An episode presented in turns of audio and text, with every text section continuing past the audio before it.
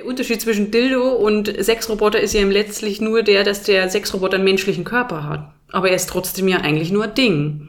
Und was macht es mit uns, wenn wir ein, ein vermenschlichtes Ding benutzen, um uns selbst zu sexueller Lust zu verhelfen?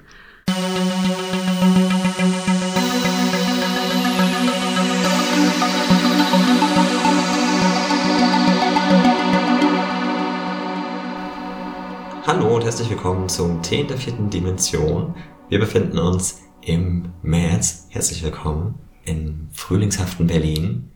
Und wir werfen heute wieder einen Blick in die Zukunft. Und passend zum Thema Frühling und Frühlingsgefühle sprechen wir heute über die Zukunft von Sexualität, Fortpflanzung, Partnerschaften und Beziehungen. Du willst einfach nur nicht Liebe sagen, oder? Was ist das? Oh. Liebe? Nein. Vielleicht sprechen wir auch über Liebe. Ja, Und, cool. Äh, ja, wollen einfach mal äh, schauen, was die Zukunft da so bringen wird, womöglich. Und wie sich gewisse Trends und Tendenzen, die wir beobachten können, momentan weiterentwickeln werden. Heute mit dabei sind Laura. Hallo. Claudia. Hallo. Und Philipp. Hallöchen. Unser Tee heute ist Matcha passend zu den Frühlingsfarben grün. Nein, Perfekt. Wir müssen jetzt nicht alles auf den Frühling beziehen. Können aber. Können aber. Das wäre eine super Herausforderung. Genau wie unsere Wortspiele. Ja, genau. Was haben wir sie vermisst? Laura, du hast vorhin uns schon ganz stark auf die Folter gespannt mit deiner These. Jetzt würde uns mal interessieren, was ist denn deine These? Okay, also ich habe vorhin den Bart es war äh, eine dieser Situationen. Nee, äh, das wollte ich gar nicht. Situation. Das war eine dieser Situation. Ich saß auf dem Top. Ähm, naja. Auf jeden Fall habe ich drüber nachgedacht, naja, was, äh, wie ist denn unsere Tendenz aktuell mit den Themen Liebe, Sex und Beziehungen und was alles da so dranhängt oder auch zum Beispiel Kinder kriegen. Und die These, die ich mir da aufgestellt habe, war, dass wir uns heutzutage öffnen und anfangen, diese Themen und Begriffe nicht mehr so als eines zu denken, sondern auch als separate Einheiten. Also ich kann äh, mit dem, mit dem Menschen, mit dem ich jetzt zusammen bin, mit dem mich jetzt irgendwie zum Beispiel romantische Liebe verbindet, ist nicht die Person, mit der ich jetzt die besten Orgasmen haben muss. Und ist vielleicht auch nicht die Person, mit der ich eine Familie gründe. Und ähm, ja, ich glaube, dass das, äh, dass es auch spannend ist. Ich meine, natürlich diese ganze super kitschige Romantik, ähm, ja, dieser Romantikblick in Rosa-Rot, das ist auch erst die letzten 100 Jahre so. Also es gab davor auch schon Affären. Ähm, ich habe nur den Eindruck, dass wir jetzt sehr bewusst anfangen als oder bewusster als Gesellschaft uns damit auseinanderzusetzen. Was ist denn unsere, also wie identifizieren wir uns, wer sind wir so, was gefällt uns und was möchten wir in verschiedenen Bereichen unseres Lebens? Und dieser Bereich muss auch nicht mehr in Personalunion von dem einen, der einen Personen irgendwie abgedeckt werden. Mhm. Sondern wir finden vielleicht, ob, äh, du hast schon gesagt, irgendwie mit äh, Sexspielzeug oder anderen Beziehungsformen, anderen Familienformen irgendwie neue Wege, das vielleicht, ich sag mal so, aufgesplittet zu erleben oder zu mhm. verwirklichen. Also unterschiedliche Bedürfnisse werden von unterschiedlichen Menschen und Materialien bedient, sozusagen. Nee, das war auf jeden Fall die These. Aber ja. wie gesagt, hier nur so äh, ja, das ein Bad einfallen. Das ne? ist doch gut, ja. Also bei mir ist es ja schon eigentlich, bei mir ist es ja de facto so. Deshalb ist das für mich eher frustrierend, dass wir da noch nicht, also gesellschaftlich sind wir da nicht. Und ich habe da auch erst vor kurzem zum Valentinstag einen Beitrag dazu geschrieben, mhm. ähm, dass ich es komisch finde, dass wir eigentlich gesellschaftlich theoretisch schon so weit sein könnten und es dann aber trotzdem immer noch dieses, die eine große Liebe im Leben, die eine Person, dass es da so eine Fixierung drauf gibt und man ständig dazu angehalten wird, endlich wen zu finden, mhm. obwohl man ja vielleicht auch allein ganz glücklich wäre oder mhm. mit mehreren glücklich wäre und ja, nicht eben diese eine Person haben möchte. Und Stichwort ähm, den einen, die eine, es könnten ja auch die einigen sein. ja, natürlich. Das ist aber letztlich wahrscheinlich immer nur so dieses reproduzierte Bild aus Romanen und Filmen, von wegen die frustrierte Singlefrau, die mit der Eiscreme und der Praline irgendwie abends in der Badewanne sitzt und heult, weil sie Single ist. Und im Gegensatz, also die das einziges Lebensziel hat, einen Mann zu finden, damit sie endlich glücklich wird. Das ist ja wie ein Märchen. Genau. Die ganzen ist, Prinzessinnen. Genau, die, die armen, einsamen Prinzessinnen, die geknechtet und gefoltert werden und oder werden genau, müssen. ja, von einem Mann natürlich. Ähm, ja, ich glaube, dadurch reproduziert sie das Ganze immer wieder. Mittlerweile gibt es aber schon Tendenzen, dass das anders ist. Also Thema Kriegerprinzessin oder also plötzlich wollen nicht alle äh, ja, also es ist, führt jetzt natürlich zu weit, aber ähm, es gibt da ja Gott sei Dank Tendenzen, dass das anders wird. Also die Prinzessinnen, die ich so im, in meinem Umfeld habe, jetzt Stichwort Kinderfasching, die haben halt durchaus schon Schwerter und sind eher so rosa Kleidchen mit Ritterrüstung, Aspekten dran.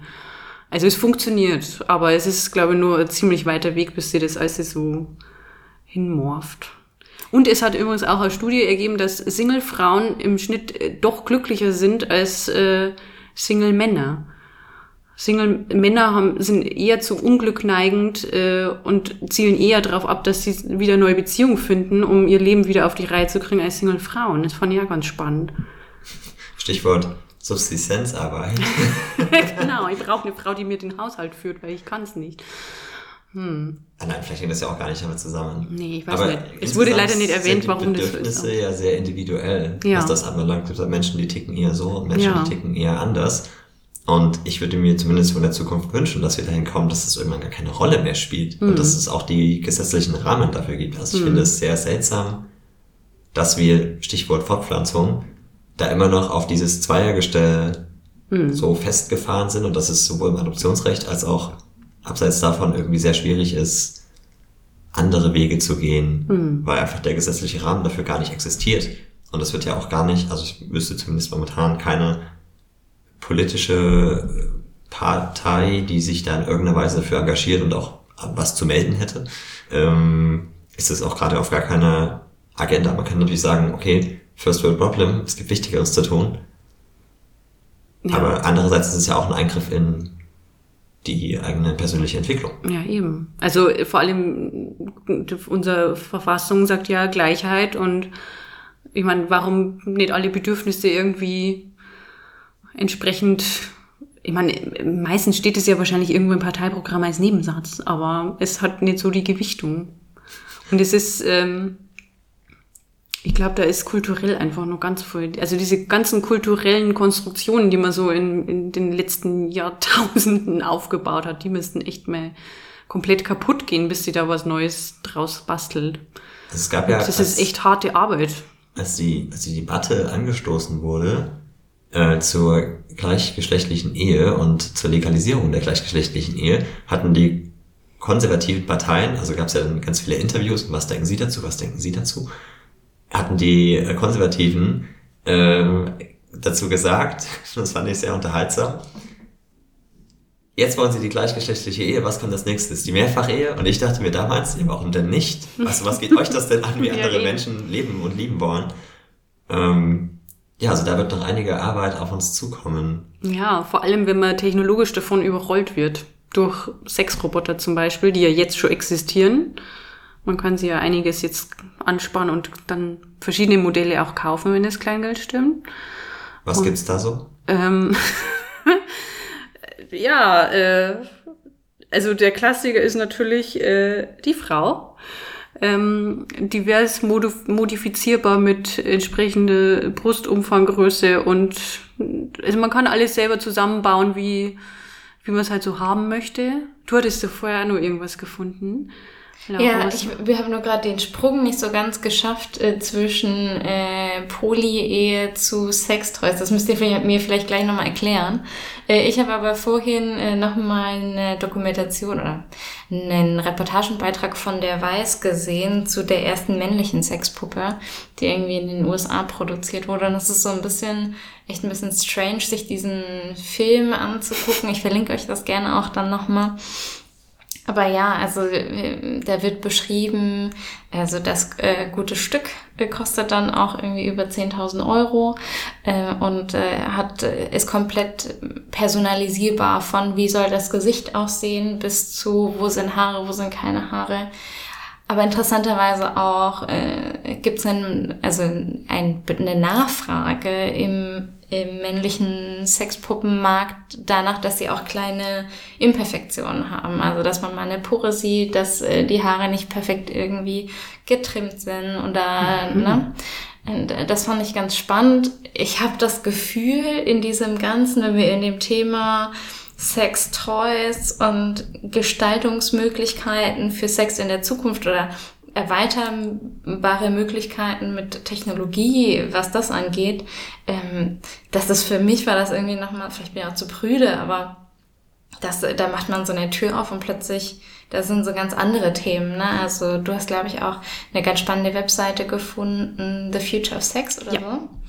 Da wird gleich auch beschrieben verschiedene Kategorien mit Toys, die dir helfen, wenn du remote mit jemandem Sex haben möchtest, die, mit denen du äh, vielleicht auch noch mit irgendwie einer HoloLens oder einem anderen Augmented Reality Device äh, deine Wahrnehmung ähm, erweitern kannst, gekoppelt mit Brain-to-Brain-Interfaces. Ah ja, genau. es gibt da einiges. Was ich auch spannend fand, war äh, Crowd-Orgasms oder so. Mhm. Vielleicht kannst du das ja nochmal vorstellen, aber also da, da ist äh, eine, eine ganz andere Welt, als ja. man vielleicht so ganz brav ähm, im Kopf hat, wenn man an die Zukunft von Sex denkt.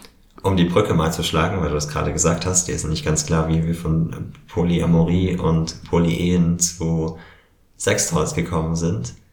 Ähm, ich glaube, eine gemeinsame Hürde, die es da geben wird, ist, dass es gewisse Grenzen gibt, die als moralisch festgelegt sind oder was, was so der Standard ist, was normal ist. Und wir hatten das ja gerade auch schon, ähm, als du auf diese, auf diesen Fuß mit der Vagina gestoßen bist. Oh Gott. Ich muss das Bilder, die man nicht vergisst. Ich muss das kurz beschreiben. Also in der, in der Reportage gibt es eben auch eine Stelle, da wird beschrieben, dass diese Personalisierungswünsche sehr, sehr weit gehen. Vor allem, wenn das natürlich treue Kunden sind, die dann mehrere Puppen für 10.000 äh, Euro aufwärts äh, besitzen. Und dann hat sich halt eine Person einen Fuß gewünscht der dann sozusagen im Knöchel abgeschnitten ist, aber anstatt da einen Stumpf zu haben, ist halt eine Vagina verein, eingearbeitet. Also ja, und das sind natürlich Möglichkeiten, die anatomisch bisher nicht gegeben sind. Richtig, und ja auch gesellschaftlich gar nicht so verbreitet, zumindest nicht in den Kreisen, in denen ich mich bewege. Aber ich werde ja auch regelmäßig überrascht, denn diese Woche wurden mir auch meine Turnschuhe gestohlen und ich hätte nie erwartet, dass es Menschen gibt, die vollgeschwitzte, stinkende Turnschuhe mit nach Hause nehmen würden. Vielleicht versteckt sich da ja auch ein Fetisch dahinter, man weiß es nicht. Hm. Und diese Grenzen, die wir da jetzt aber entdecken, also einerseits, was ist anatomisch möglich, aber auch, was ist gesellschaftlich anerkannt oder was sind neue Bereiche, die man vielleicht erst entdeckt, die müssen ja noch ergründet werden. Das ja. hat ja bisher noch gar niemand. Ich glaube, es ist, es ist ja keine Frage, ähm, der, keine Ahnung, wie prüde oder frigide bin ich, aber es ist, man, man hat ja keine Ahnung, was alles technisch möglich ist. Und plötzlich muss man diese eigene sexuelle Identität erstmal mühsam ja selber rausfinden und dann mal durchprobieren und mal gucken, was man so mag. Und plötzlich, eben wie du sagtest, geht die Tür auf und dann hat man alle Möglichkeiten. Und wenn du dann schon verpartnert bist, musst du natürlich eben mal gucken, wie passt es denn zu meiner Partnerschaft. Es ist ja eine Sache, wenn man mit Sexspielzeug im Schlafzimmer unterwegs ist, aber wenn da plötzlich ein Sexroboter neben dir liegt, ist es ein ganz anderes Gefüge. Ja, wie ist das, wenn plötzlich die dritte, das dritte Glied in einer Beziehung ein Sexroboter ist und gar nicht selbstständig agieren kann, sondern ja. animiert werden muss? Ja. Also in, in, ich habe ein bei Homo Digitalis, so eine Sendereihe vom BR, ähm, wurde mal so ein Sexroboter von einer Porn Pornodarstellerin getestet. Und die meinte halt, na ja, es ist halt passiv und ein bisschen langweilig und man ist genauso einsam wie, wie, wie beim Solo-Sex. Also es hat irgendwie jetzt nicht so den massiven Effekt. Die Frage ist halt, die männliche Sicht auf Sexroboter, auf weibliche Sexroboter ist wahrscheinlich eine andere, weil im Grunde genommen ist es ja jetzt mal so äh, salopp gesagt ein Loch in Silikonhülle. Während bei Frauen, die einen männlichen Sexroboter haben, da muss ja eigentlich schon mehr dahinter sein, dass die Frau mehr aus dem Roboter rausholen kann. Versteht ihr? Also ich, ich fantasiere jetzt vom Ingenieur äh, überhaupt in der männlich dominierten Ingenieurwelt ist es natürlich hydraulisch einfacher, einen Frauenkörper nachzubauen als einen männlichen, der der Frau stimulieren kann. Verstehst du? Ja, aber eine Vagina ist ja nicht alles, was damit zusammenhängt. Also ich finde, das sind ja auch so Berührungen. Ja, aber da reagiert sie ja noch nicht so richtig. Ja. Aber also in, in, beiden Fällen, finde ich, sind da einfach, spielen da ja verschiedene Sachen zusammen. Und was ein wesentlicher Faktor ist, ist ja, dass eine Person darauf reagieren kann, was dir gefällt und was nicht. Ja. Und dann Wobei da arbeiten sie jetzt auch schon dran, dass diese Sexroboter mit künstlicher Intelligenz ausgestattet werden und entsprechend dann reagieren auf Sachen, die du, keine Ahnung, du bist gerade beim Stöhnen und er registriert, ach, super, gefällt ihr, ich mach mal das. Und dann wird daraus so ein Lerneffekt, ne? Wie wirkt sich das Aber, dann eigentlich auf gefakte Orgasmen aus? Also wenn man das naja, spielt, du, hm. dann, weil dann würde ja die Maschine fälschlicherweise lernen, ah, das gefällt der Person.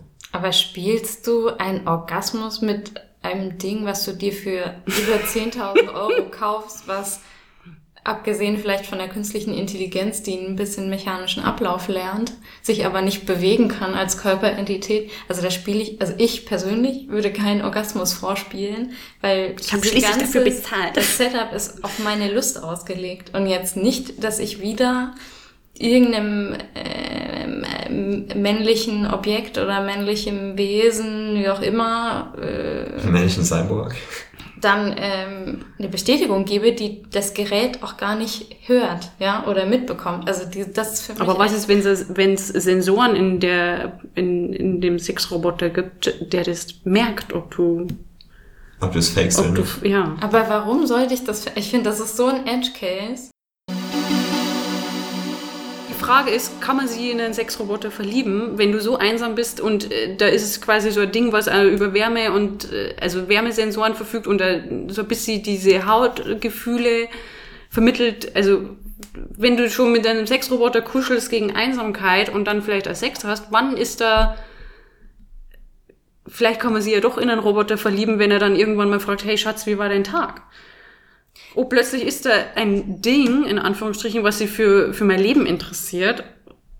Und für mich stellt sich auch die Frage, wo ist für dich der Unterschied? Also, so wie du es gerade gesagt hast, hört sich für mich so an, als würdest du sagen, okay, wenn ich dafür bezahlt habe, dass dieses Gerät ähm, nur meiner Luststeigerung dient, dann würde ich doch da keinen Orgasmus vortäuschen. Aber wenn man Sex mit einer anderen Person hat, wäre die Situation doch auch so. Also da würde ich doch auch das nicht vortäuschen, denn wenn mir das nicht so gefällt, dann gibt es ja auch keinen Grund, das, also, das zu signalisieren. Auf der einen Seite bezahle ich andere Personen nicht dafür, dass sie mit mir schlafen. Ja, dann habe ich auch nicht die, eine gewisse Erwartung. und also und ich spiele auch nichts vor, weil das ist zumindest in der Beziehung, die ich habe, jetzt nicht das Ziel, ja. Ähm, also das ist für mich, ich finde den Vergleich sehr, sehr schwierig, ja, weil das eine ganz andere, eine ganz andere Basis ist. Also, weiß ich nicht, wenn du dir jetzt einen Vibrator holst zum Beispiel, ähm, was ja im Endeffekt, ich sag mal, abgesehen von der, von einem größeren Körper oder einem größeren Umfang. Packmaß. ja. Es ist, es ist ein bisschen eine Herausforderung, das richtige Vokabular zu finden. Aber ja. im Endeffekt ist es ja etwas, was ich mir kaufe, um meine Lust zu steigern, dass ich meine Sexualität irgendwie entdecken kann oder dass es mir irgendwie gut geht.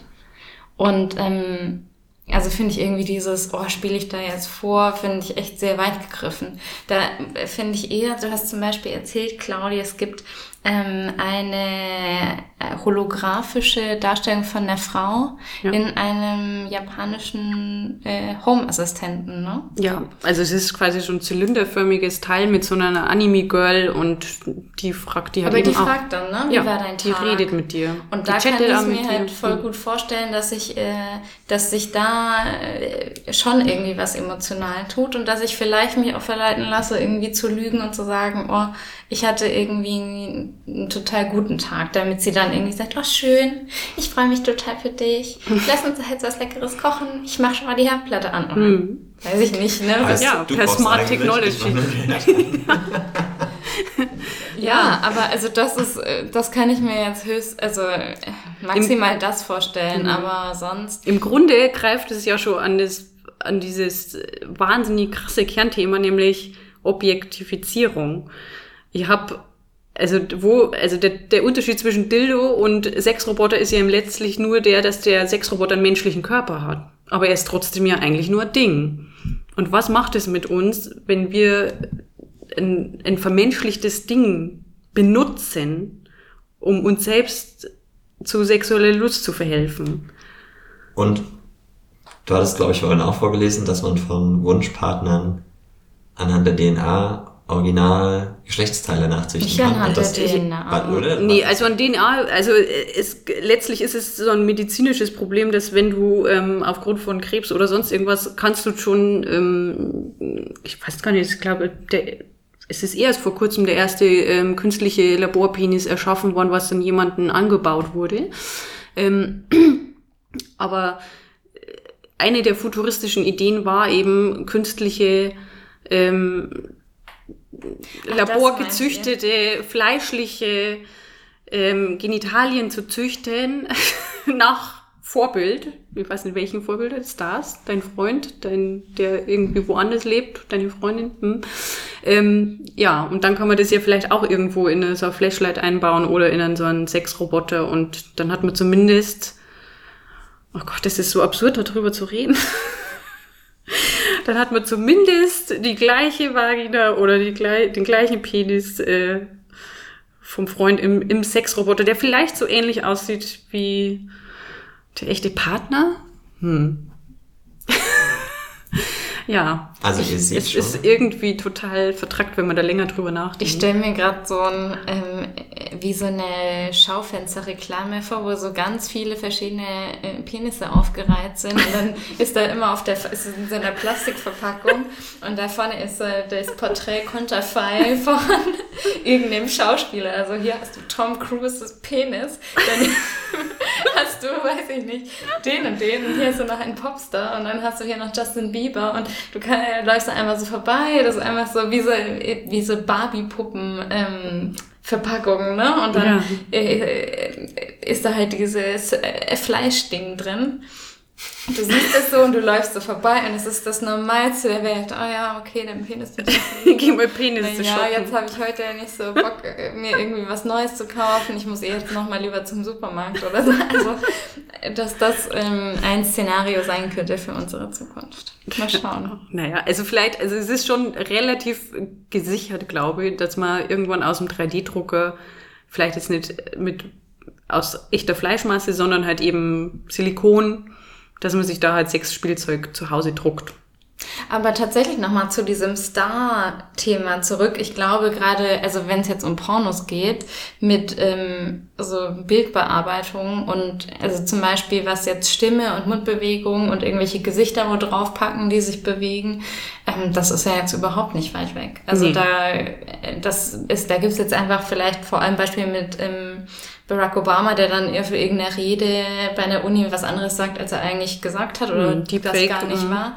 Also dieses Deepfake-Thema, aber im Endeffekt glaube ich schon, dass so Celebrity-Pornos schon auch jetzt schon ein Segment sind, was gut funktioniert. Mm. Also ich weiß jetzt nicht, ob du dir, weiß ich nicht, Martin Freemans 3D-gescannten Penis-Dildo bei Orion kaufen kannst. Aber ähm, ich glaube schon, dass es äh, dafür einen Markt gäbe. Ja, vor allem in Kombi mit Virtual Reality und Sexroboter hast du natürlich komplett andere Wahrnehmung. Dann hast du natürlich nur den Roboter als Objekt ja, wo du interagierst und gleichzeitig die visuelle Stimulation durch Virtual Reality mit dem ah, äh, Celebrity deiner Wahl. ganz anders. Die Frage ist, ob sie es halt mischt, ne? Mhm. Ich wollte auch gerade sagen, weil momentan Virtual Reality ja noch sehr auf visuelle und auditive Sensor, also Sinne. Ja, aber wenn du dann so, so einen warmen Silikonkörper unter dir hast und du trotzdem vielleicht Vielleicht hat der so wie beim Motion Capturing dann so, ich weiß nicht, ich glaube, der Sprung kommt erst dann, wenn sie sie wirklich selbstständig bewegen können. Aber davon, ich weiß nicht. Ich kann mir aber tatsächlich auch so einfach so einen Körperanzug vorstellen. Und dann hast du irgendwie noch so ein paar Dioden an der Stirn. Und dann, weiß ich nicht, schnallst du dir noch so ein Gerät vorne dran. Okay, das ist jetzt sehr aus der männlichen Perspektive gedacht, aber bist, äh, weiß ich nicht, suchst dir dann deine Story aus oder deine Welt, hast dann nochmal dein ähm, Head-Up-Display oder was auch immer. Das Head-Up-Display ist das falsche Wort, aber du klingst dich halt irgendwo rein in irgendeine Matrix, bla bla bla. Hast äh, diesen Suit an, wo über Vibrationen dann an deiner Haut so die Sensation von Berührung entsteht. Mhm. Vorne hast du den, äh, weiß ich nicht, den Jerker 5000 rangeschnallt und dann geht's halt los, passend zu deiner personalisierten Story, die du jetzt im, äh, in deiner virtuellen Welt erlebst. Mhm. Also das, ich glaube, so Berührung zu simulieren, tatsächlich über Vibration und Sensorik und so, kann ich mir tatsächlich ganz gut vorstellen. Ja, ich glaube, das dauert auch gar nicht so lange. Ich glaube, maximal fünf Jahre und dann ist es irgendwie ist auch vielleicht die Frage, ob die Pornoindustrie der geheime oder nicht geheime Innovator, Innovatortreiber ist. Weißt du, so seriöse, weiß ich nicht, Institutionen haben dann vielleicht ein bisschen mehr Hemmung. Ach, brauchen wir wirklich ein begehbares 3D-Modell mit Virtual Reality von unserem Bürgeramt? Und die Pornoindustrie ist so, ach ja, geil, wir machen jetzt auf jeden Fall mit Pornstar Triple Boobs. Sorry, ich wäre ein bisschen zu kreativ mit den Namen, aber wir machen da auf jeden Fall jetzt mal ein Virtual Reality Porno und hier aus der und der Perspektive und das und das und dann nochmal ähm, eine 360 Aufnahme davon, gar kein Problem, weil wir wollen einfach den geilsten Scheiß für unsere Streamer raushauen. Mhm. So. Also bei den bisherigen 360 Pornos, die es ja gibt schon, ähm, finde ich ja eigentlich, das ganze Konzept funktioniert überhaupt nicht, weil der Fokus ja meistens doch sehr eindimensional ist. Also man hat ja nicht den ganzen, also es ist natürlich schön, wenn man sich umgucken kann, aber das, was eigentlich von Interesse ist bei einem Porno, ist ja meistens nicht die Inneneinrichtung des Raums. Auch wenn es früher mal so eine Seite gegeben hat, wo aus Pornos ähm, Screenshots gemacht wurden, da wurde da so das Design von der IKEA-Werbung drüber gelegt, weil da wahrscheinlich sehr oft IKEA-Möbel verwendet wurden. Vielleicht finde ich den Link aus dem Webarchiv dazu. Oh, dann will ich das nochmal mit verlinken. Ja, okay. ähm, aber normalerweise liegt bei Pornos der Fokus nicht auf der Inneneinrichtung, Nein. sondern sehr eindeutig auf irgendeiner Explizite oder zwei Aufnahmen. Ja. Aber die Sache Personen. ist ja, dass sie es gemacht haben. Ob es jetzt funktioniert, gut oder nicht, ist die andere Sache. Sie Aber sie, probiert. Sind, sie haben es mhm. ausprobiert im Vergleich zu dem fiktiven Bürgeramt aus meinem Beispiel. Ja? ja. Also ähm, äh, ja, das würde ich einfach mal so in den Raum stellen. Die ja. Pornoindustrie als geheimer Innovator. Aber die hat natürlich auch ihre ganz eigenen Probleme. Also ich will das jetzt nicht irgendwie komplett alles gut heißen. Ja, ja das stimmt. Bei der Stimulation, das stelle ich mir alles viel zu kompliziert vor. Mit diesen ganzen verschiedenen Geräten, weil am Ende findet ja einfach vieles bei sexueller Erregung im Kopf statt. Das heißt, man kann eigentlich auch einfach direkt den Kopf ansteuern und man braucht das Ganze drumherum gar nicht mehr. Einfach nur Brain Interface und dann. Einfach Knopf nur drücken. Brain Interface. ja, das du musst wenigstens nicht den Jerker 5000 her erfinden. Okay, ja. ja, nee, aber ich weiß, was du meinst. Also äh, direkt übers Kopfkino zu gehen. Ja. Richtig. Wobei Kopfkino ja auch mit zwei Personen über Remote Sex super funktionieren kann. Also es ist ja jetzt auch schon so, dass ähm, es gibt ja Dildos, Smart Dildos und äh, dein Partner drückt halt paar Knöpfe und der Reiz besteht darin, dass du nicht weißt, wann der Dildo in dir losgeht. Wow. Ja. Perfekt für Fernbeziehungen. Ja. Und auch diese ganzen, ähm, hier, diese Kissing-Devices, diese Kussmünder, die du da hast, oder eben also mit diesen Handschuhen, diese haptischen Erfahrungen, die man damit machen kann. Das ist letztlich, um jetzt mal ein bisschen romantischer zu werden, ja, für Beziehungen, auf, die sie auf mehrere Kontinente verteilen, vielleicht gar nicht so schlecht. Wobei da auch die Frage wäre, ob man aller dieser Black Mirror Folge oder Sims oder Second Life nicht einfach sich online in so einer virtuellen Umgebung trifft und dann da einfach die ganze Beziehung passiert. Also, ich meine, ob die ganze Beziehung da passieren muss, ist die Frage, aber ich denke schon, dass du in, zumindest geht es mir in der Fernbeziehung so, du hast ja trotzdem ein Bedürfnis nach Verbundenheit oder den anderen zu sehen oder zu wissen, weiß ich nicht, ich vergesse immer, äh, wie mein Partner riecht. und das merke ich dann erst wieder, nachdem wir uns irgendwie zwei Monate lang nicht gesehen haben. Und also da ist ja trotzdem ein Bedürfnis nach Nähe und Verbundenheit da. Und das zu überspringen, jetzt vielleicht für meinen persönlichen Geschmack nicht so ultra krass äh, device-heavy, aber ich glaube schon, dass es da, dass das eine schöne Seite haben könnte, die jetzt nicht nur irgendwie total dystopisch weird klingt für prüde Ohren. ja. Also mit dieser ganzen Technologisierung bei dem Thema, da schwebt ja immer dieses Klinische mit, ne? Also bloß nicht mit anfassen, bloß nicht schwitzen und stinken dabei, schön auf Distanz, nur das, was ich gerade möchte. Und ich meine, Sex ist im Grunde ja eine Kommunikationsform, aber durch die Digitalisierung und soziale Netzwerke, die pansexuell funktionieren, ähm, hast du immer diesen, ja, der fehlende Faktor. Was ist der fehlende Faktor von Liebe und Beziehung und Sex in der Zukunft? So ja wahrscheinlich diese Empathie. Es gibt tatsächlich diese Kampagne gegen Sexroboter, ähm, die darauf abzielt, ähm, diesen Empathiefaktor nicht zu verlieren. Also darüber wird irgendwie bei der ganzen Thematik eher wenig geredet und äh, das Thema Einsamkeit. Muss man vielleicht auch nochmal mitdenken, aber es führt vielleicht zu weit. Da fällt mir aber noch ein, ähm, wir haben das jetzt vielleicht auch sehr auf so dieses klassische rein-raus ähm, ja. bezogen. Und tatsächlich für guten Sex oder eine gute Erfahrung spielt ja oft einfach nur, also was heißt nur, aber spielt Erotik eine sehr, sehr große Rolle. Und ähm, das geht auch ein bisschen in die Richtung von deinem Kopfkino und dem Brain Interface, aber ich glaube, dann wäre jetzt auch eine These, ne? aber damit ich wirklich so eine zufrieden, also eine richtig befriedigende Erfahrung haben kann, ähm, müsste man als jetzt, ich sage mal, Designer von solchen Objekten die Erotik auch mitdenken.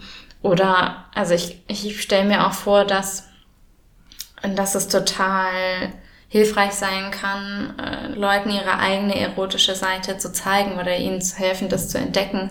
Und das muss, also das ist, außer man hat, geht da total drauf ab, ja, weil man diesen Fetisch hat auf irgendwie Maschinerie, wo man sich einspannt. Ähm, das so über den Weg zu gehen und dann zu sagen, okay, und jetzt habe ich eine Möglichkeit, um dir diese Erleichterung zu verschaffen oder diesen Höhepunkt zu verschaffen, ähm, aber ich denke, dass die, dass Sex eigentlich vorher anfängt, vor dem mechanischen mhm. Akt, ne, wo wir jetzt gerade vor allem drüber gesprochen haben. Das ist ja ganz stark schambehaftet. Und es ist ja ultimative Verletzlichkeit zeigen. Also man muss ja erstmal dahin kommen, sie nackt vor jemand Fremden zu zeigen. Und ähm, es gibt tatsächlich auch die Ideen, ähm, dass es therapeutische Sexbots gibt, die das so bis sie ja, fördern, dass du eben mit einem Roboter übst oder erotische und sexuelle Interaktion übst und, und die dadurch selbst befreist, dass du mit echten Menschen besser klarkommst. Also gerade was so Sozialphobien angeht und solche Sachen, da ist Japan ja ziemlich stark betroffen und ähm, ich glaube, da wird es auch eingesetzt. Also ich, äh, Vielleicht. Da, da geht jetzt schon wieder meine Paranoia mit mir durch, aber ich finde das so datenmäßig total komisch, weil natürlich irgendwie ja. klar ist, da werden Daten gesammelt, die sehr persönlich sind. Und die Vorstellung, dass das dann ja, wer wertet Netz, sowas aus? Ja, dass das übers hm. Netz geschickt wird. Und, ja. ähm, Vielleicht gibt es im Darknet so einen Kanal für, hey, der Dildo hat aufgezeichnet, wie du, wie du kommst, äh, hier sind die Daten, bezahl bitte dafür. Und dann entsteht so ein Schwarzmarkt mit Roboter-Sexaufnahmen. Oder wir werden als Gesellschaft total befreit und kein Bockt's mehr. Das wäre das oh ja, wär mein Wunsch, ja. eine Alternative.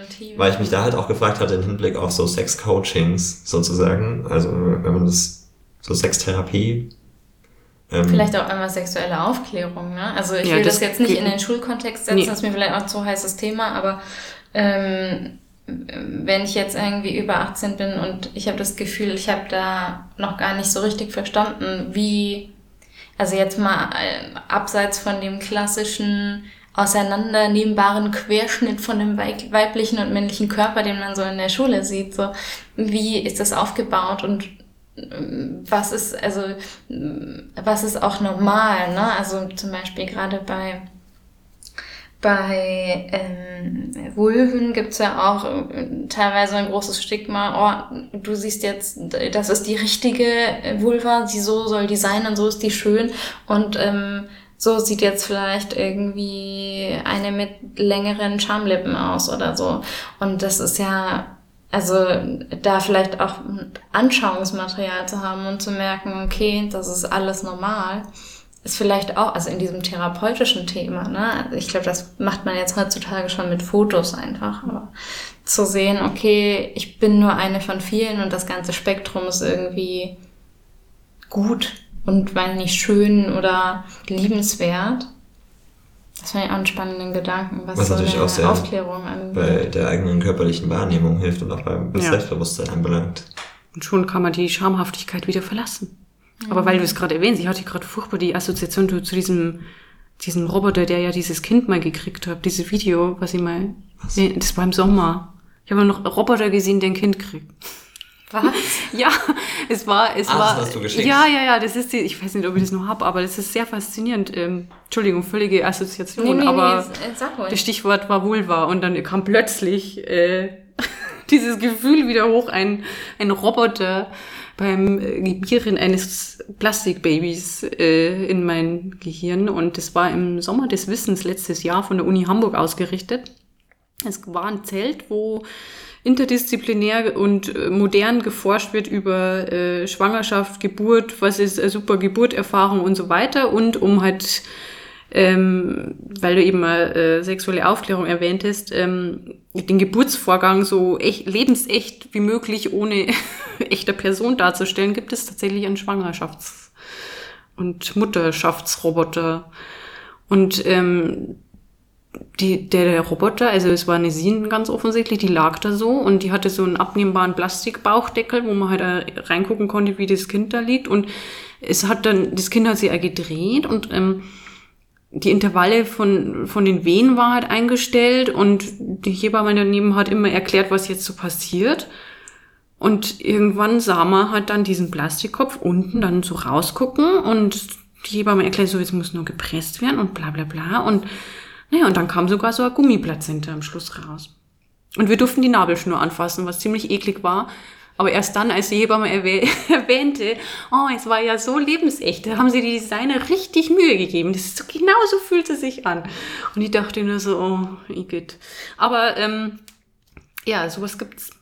Also vielleicht tatsächlich die Idee, dass man anstatt jetzt einfach nur dieses rudimentäre Porno-Sexroboter-Ding, dass man sagt so, hey, wir haben einen Sexroboter, das ist eine super Möglichkeit, das ganze Thema zu entkrampfen und da mal ein bisschen was zur Aufklärung beizutragen. Ja, Stichwort Aufklärung könnte man äh, auch gleich noch über sexuell übertragbare Krankheiten aufklären. Oh ja, sehr wichtiges Denn Thema. Da gibt es ja ein, eine große Bildungslücke, wie ich leider immer wieder feststellen muss.